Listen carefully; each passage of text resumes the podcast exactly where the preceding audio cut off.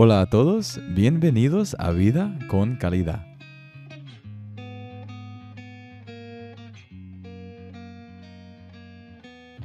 No perdamos tiempo y saltemos al tema de hoy, que es la energía.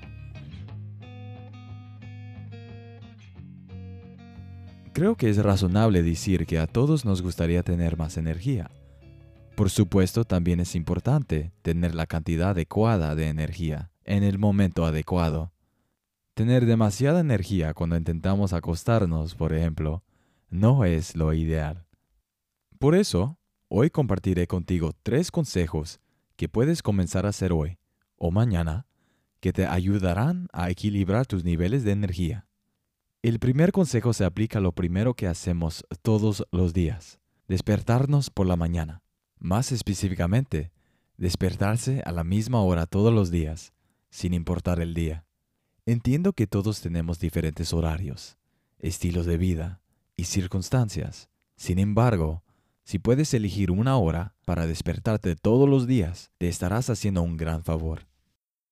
La razón es que cuando nos despertamos a la misma hora todos los días, estamos acostumbrando a nuestro cuerpo y regulando nuestros ritmos circadianos.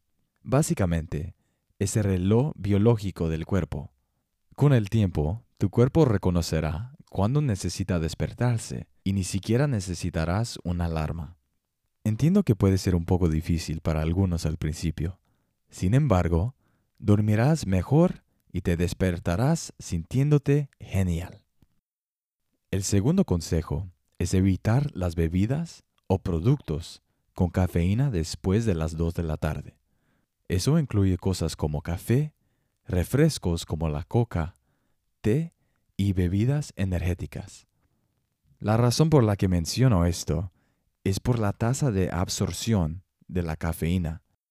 Los principales efectos sobre tu energía tienen lugar entre 15 a 45 minutos después de ingerirlo. La cantidad de cafeína en su cuerpo se reduce a la mitad cada 4 a 5 horas. Entonces, si bebes 100 miligramos de cafeína al mediodía, alrededor de las 4 le quedarán 50 miligramos en su cuerpo. Luego, a las 8, tendrá 25 miligramos. La cafeína que queda puede afectar la forma en que nuestro cuerpo produce sustancias químicas que nos ayuda a dormir. Como resultado, podemos irnos a dormir más tarde de lo planeado y alterar nuestros patrones de sueño, lo que conduce a una mala calidad de sueño. La cafeína nos afectará a todos de manera diferente, así que use su propia discreción y use este consejo como una guía general. El consejo final de este episodio es a observar la cantidad de azúcar que ingieres a lo largo del día. Hay muchas diferentes formas de azúcar, como frutas, jugos y dulces, por lo que es importante tener cuidado. Es importante pensar en qué otros ingredientes podría tener la bebida o la comida.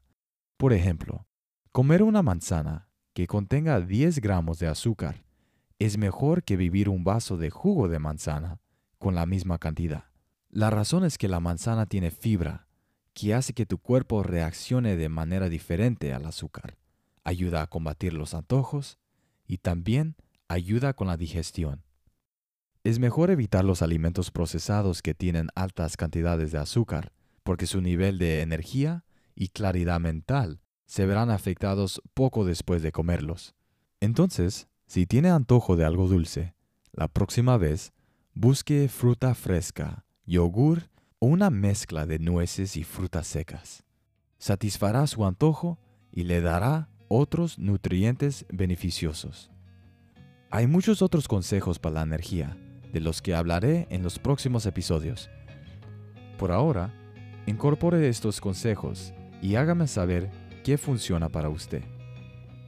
Si desea ver alguno de mis productos recomendados para la energía, visite mi sitio en calidadcorporal.com slash productos.